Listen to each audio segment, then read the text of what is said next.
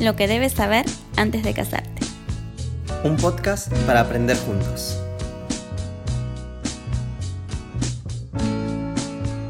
Bueno, qué bueno es comenzar este segundo episodio de lo que debes saber antes de decir, sí, me caso, vamos. Así es, vamos a hablar de un tema muy importante para la pareja como lo es la comunicación. Sí, la pregunta es, ¿qué es la comunicación? Encontramos una definición muy linda, ¿sí? que dice hacer al otro partícipe de lo que uno tiene. Y esto es mucho más que solo hablar y que el otro me escuche. O sea, va mucho más allá, no es, no es solamente eh, brindar información y el otro recibir información, sino también compartir, compartir las emociones, compartir el momento, lo que estábamos diciendo recién. Tal cual, porque es una necesidad del hombre, ¿no? Necesitamos comunicar. ¿Y qué más y mejor que hacerlo con la persona que elegimos casarnos? Así es, sí es. Por lo tanto, es súper importante eh, saber cómo comunicar también. Y bueno, y hay algo que dijimos en el podcast anterior, fue que la comunicación iba a ser la base de todo lo otro, o sea, es la base donde vamos a empezar a construir el resto de la relación. Tal cual, es de donde empezamos, ¿no? Desde la amistad, si no, no conoces a la persona. Necesitas comunicar y que te comuniquen para saber, para conocer. Bueno, ahí está cuando nos preguntamos si, si no hay comunicación, ¿hay una verdadera relación? O sea, podemos decir que estamos en una relación cuando no nos comunicamos, cuando no hablamos, cuando no dedicamos tiempo a esto. No, yo creo que no. Si hay que comunicar, es necesario para el bienestar de la pareja, es necesario para el bienestar de cualquier relación que tengas, para que vaya creciendo esta relación necesitas comunicar. Bueno, esto es interesante, a veces a mí me hace pensar en ciertas parejas de chicos, de novios, que de pronto pasan mucho más tiempo haciendo otras cosas, por ejemplo, bueno, abrazos y besos, pero no tanto dedicándolo a, a, conocerse, en esto de practicar y empezar a ensayar cómo es comunicarse con la otra persona, porque es un arte comunicarse. Y de hecho leía que una de las principales razones por las que las parejas van a consulta al psicólogo en algún momento de la relación es porque hay falta de comunicación. O sea que tener esa falta de comunicación va a traer consecuencias en nuestra relación también. Así es. Y bueno, y hay diferentes niveles de comunicación. Y esto va en progreso, ¿no? Comenzamos con el básico, el de hola, ¿cómo estás? Te crucé en la calle y lo único es bien y listo. Esas palabritas, pocas palabritas que intercambias que incluso uno las dice casi de, memoria y uno espera escuchar la respuesta de memoria también. O sea, ¿cuántas veces nos puede pasar esto de decir, ¿cómo estás? Mal. Bueno, nos vemos. o sea, ni siquiera prestando atención a lo que el otro está diciendo porque son frases prearmadas, digamos. Tal cual, es una comunicación trivial, súper superficial, así, lo básico. Bueno, pasando esa comunicación trivial es donde viene el siguiente nivel de profundidad que es la conversación afectiva, ¿no? En donde uno empieza a intercambiar información, como qué hiciste hoy, cómo te fue, eh, qué tal te fue tus exámenes, el trabajo. Uno empieza a compartir cierta información de lo que uno fue viviendo en ese día o en, en la vida. Tal cual, pero estancarse en ese punto de la comunicación tampoco es bueno. Y el otro es poder intercambiar ya ideas, opiniones, que ahí ya uno se abre un poco más y se anima a decir una opinión, ¿no? ¿Qué piensa uno respecto a algo? Y entonces es como ver un cuadro y tener el cuadro bien presente en la mente, pero tratar de que el otro lo vea sin que esté en nuestra mente. O sea, no sé si me explico. Es como que los dos necesitan ver el mismo cuadro, solo que el otro no está en tu mente. Vos le tenés que contar cómo es el cuadro. Y entonces eso es un poco la, la comunicación. Y después si seguimos avanzando y creciendo un poco más en esto que es la comunicación, empezamos a expresar sentimientos y emociones. O sea que ese es un nivel aún más profundo cuando uno recién empieza a abrirse y empieza a dejar ver algunos sentimientos, algunas emociones. Sí, describir lo que te pasa, cómo te sentís, que uno no le dice a cualquiera que se siente mal, ¿sí? sino cuando ya hay un poco más de confianza, ¿sí? que uno confía en que el otro no va a ir a desparramar por todos lados, sino que te va a escuchar, te va a entender y te va a ayudar. Ahora pienso, para, para desarrollar ese nivel, uno necesita tener confianza. confianza en que la persona que me está escuchando, lo que vos decías, no va a salir a desparramarlo o de pronto va a entender, eh, porque uno cuando empieza a compartir emociones, al menos el hombre, a ver, a veces decimos el hombre, la mujer y, generalizamos, pero no, no, es la idea, o sea, puede ser que no pase, puede ser que pase en la mujer también, pero hay veces que los hombres nos cuesta un poco más este tema de expresar nuestras emociones, expresar nuestros sentimientos y eso, a ver, no vamos a plantear ahora por qué es, pero mucho tiene que ver la cultura, la formación, un montón de cosas. Pero digo, hay, veces que cuando empezamos a ver que podemos compartir emociones, también uno se siente un poco más vulnerable. Y por eso es que necesitamos que haya confianza, ¿sí? De, de, saber, bueno, le puedo contar, me puedo abrir, ¿sí? Me puedo mostrar sensible o bajo, con un perfil bajo y siento que esa persona no, no lo va a aprovechar para algo. exactamente. Sí, y ahí ya entramos a una comunicación bien profunda, ¿no? Que la idea es que toda relación pueda llegar a ese punto, ¿sí? A poder expresar todo, opiniones, sentimientos, ideas, ¿sí?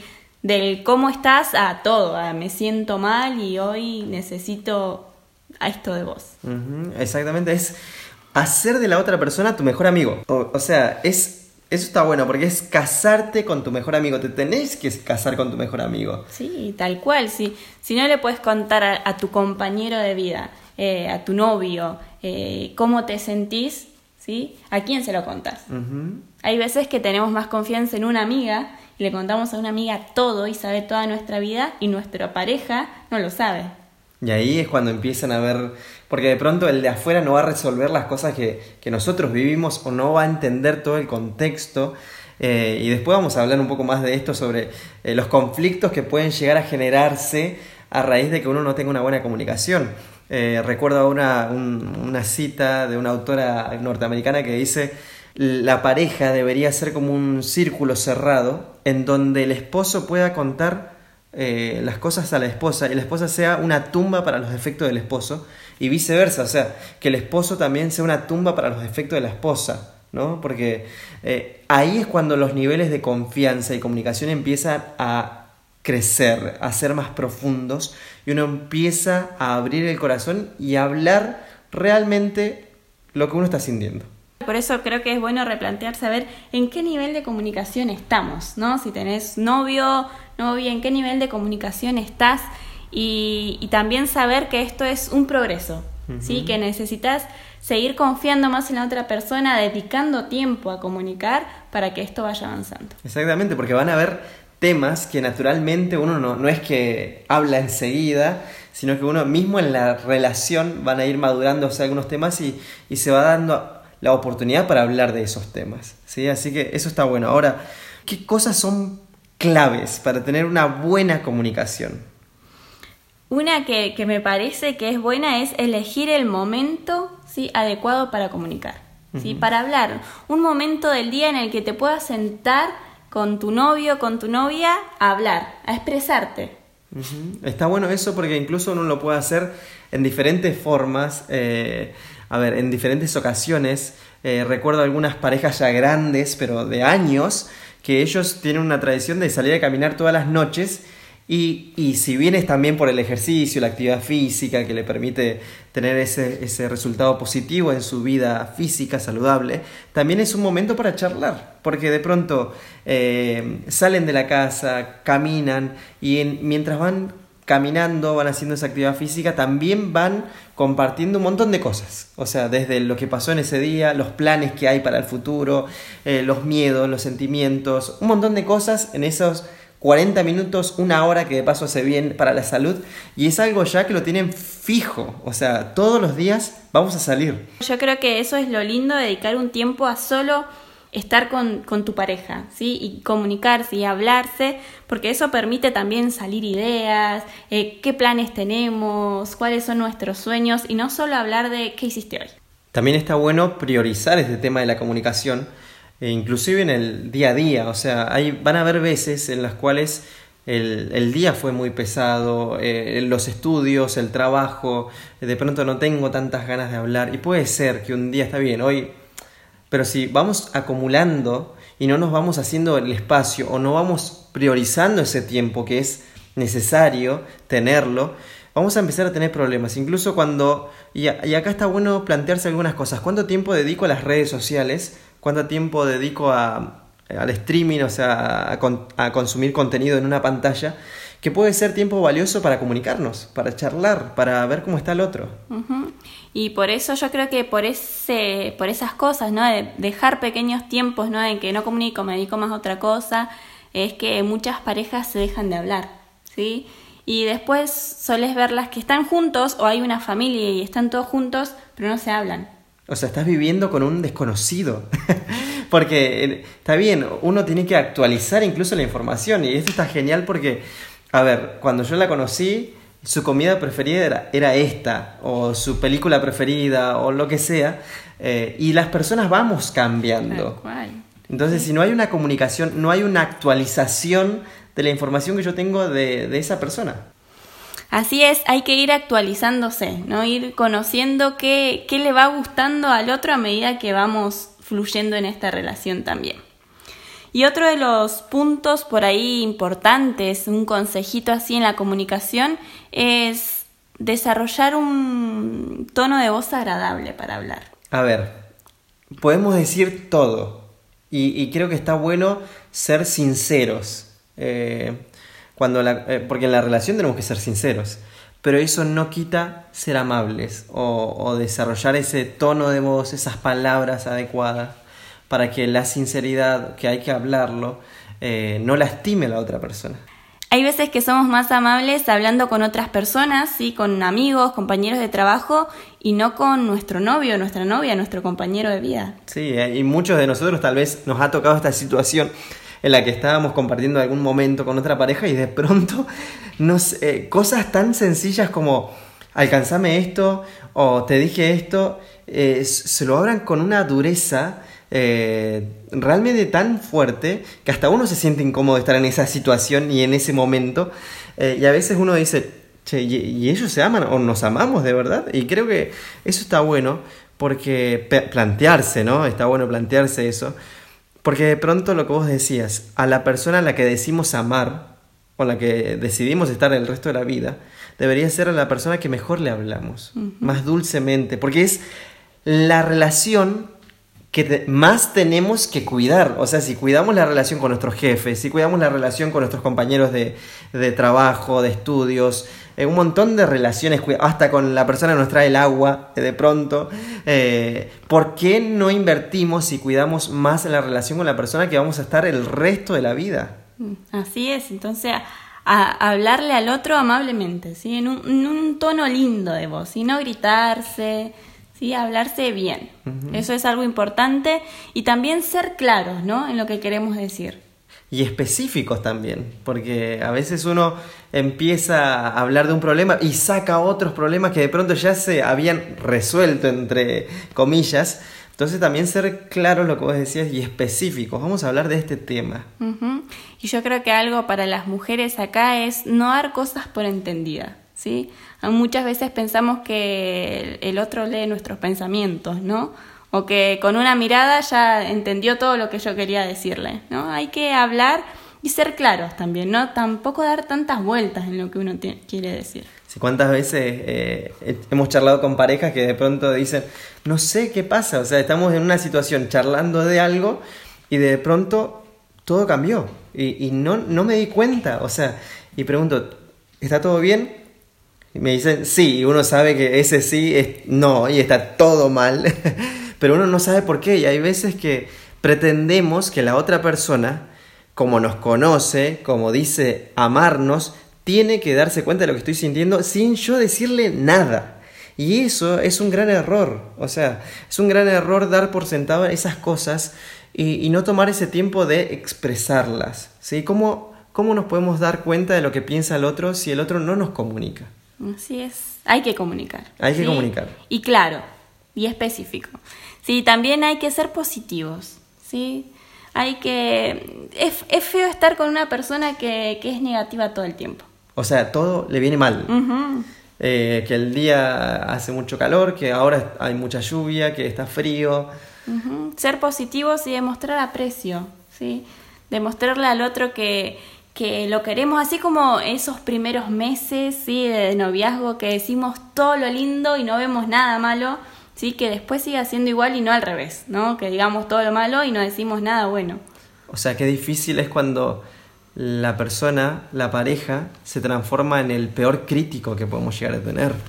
Cuando en realidad debería ser eh, nuestro motivador, eh, quien nos dice, vamos, está bien, no, no engañarnos cuando... Y bueno, podrías mejorar en esto, pero yo sé que vas a poder. O sea que es diferente que esa crítica dura y constante que a veces podemos llegar a estar haciendo o viviendo. Sí, tal cual. De paso, hay que decir la verdad siempre, ¿no? Hablar con la verdad al otro, pero hay que decirlo bien, ¿sí? Y también, bueno, esto, decir cosas lindas. ¿Cuántas veces y muchas parejas pasa que hasta un te amo hace un montón que no escuchan, ¿no?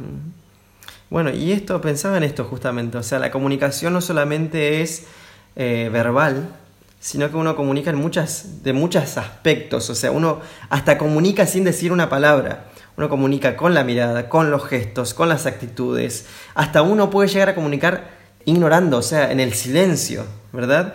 Eh, y eso también es algo fuerte, el, ignorar al otro o hacer como que no estás o que no te escucho.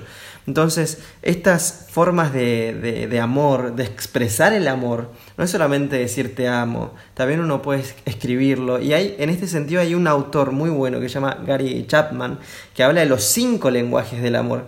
Porque puede ser que nos encontremos, él dice, con parejas que dice, yo siento que esta persona no me ama. Y la otra persona dice, pero yo todos los días le digo que la amo. Y entonces él propone ahí cinco lenguajes que cada persona tiene en el cual uno siente ese amor de parte de la otra persona. De paso es un bestseller, digamos, es un libro que recomendamos leer. Y ahí esto, lo que vos decías, aprendes que el otro se expresa o te expresa su amor de una forma diferente y que el otro necesita que vos le expreses tu amor de esa forma, ¿no? También, ¿sí? Otra cosa a tener en cuenta es cuáles son las necesidades de la otra persona, ¿sí? Sin conocer, esto de conocer también que hablábamos, ¿no? ¿Sí? ¿Qué es lo que el otro necesita? Lo que yo necesito y va con esto también, ¿no? En los lenguajes del amor. Eh, ¿Es lo mismo que yo necesito? No, necesitamos cosas diferentes y después en otro episodio vamos a hablar de las diferencias entre el hombre y la mujer. ¿sí? Después otra cosa es cuando estamos enojados, en esos momentos que tenemos mucha rabia, si es no responder con rabia y tal vez demorarnos un poquito, ¿no? En, bueno, bajo la tensión y después hablo y hablo bien para no decir cosas que al otro le hagan mal que de paso vamos a hablar en un episodio sobre los conflictos. O sea, eh, ya estamos lanzando las temáticas de los próximos episodios, pero es que va a ser básico, y ya vamos a hablar de eso, la comunicación en la resolución de conflictos. Incluso es básico saber crear acuerdos y vamos a hablar sobre en un episodio sobre esto, cómo los acuerdos salvan matrimonios, salvan relaciones. Y el acuerdo no necesariamente es estamos de acuerdo en todo. A veces uno también aprende a estar de acuerdo en no estar de acuerdo en un tema. ¿Sí? Pero todo eso se logra con la buena comunicación. Tal cual. Y otra cosa por ahí eh, que a veces pensamos que comunicar o hablar, comunicaciones, eh, resolución de problemas nada más. Bueno, hablamos solamente cuando tenemos un problema porque lo tenemos que solucionar. Vamos a hablar, listo. eso Estamos en problemas, sí, en nuestra pareja tenemos que hablar Sí, o hay veces que buscamos problemas, ¿no? Eh, como, bueno, esto no, no es nada, pero yo voy a discutir por esto, voy a pelear con esto, buscamos pelear con la otra persona. Entonces, también es bueno esto, ¿no? No buscar pelea primero, ¿sí? Con, con tu pareja, con tu novio. Y otra es esto que decíamos recién, no hablar solo en estas situaciones negativas, ¿sí? cuando hay un conflicto, sino también expresar cosas positivas, cosas lindas.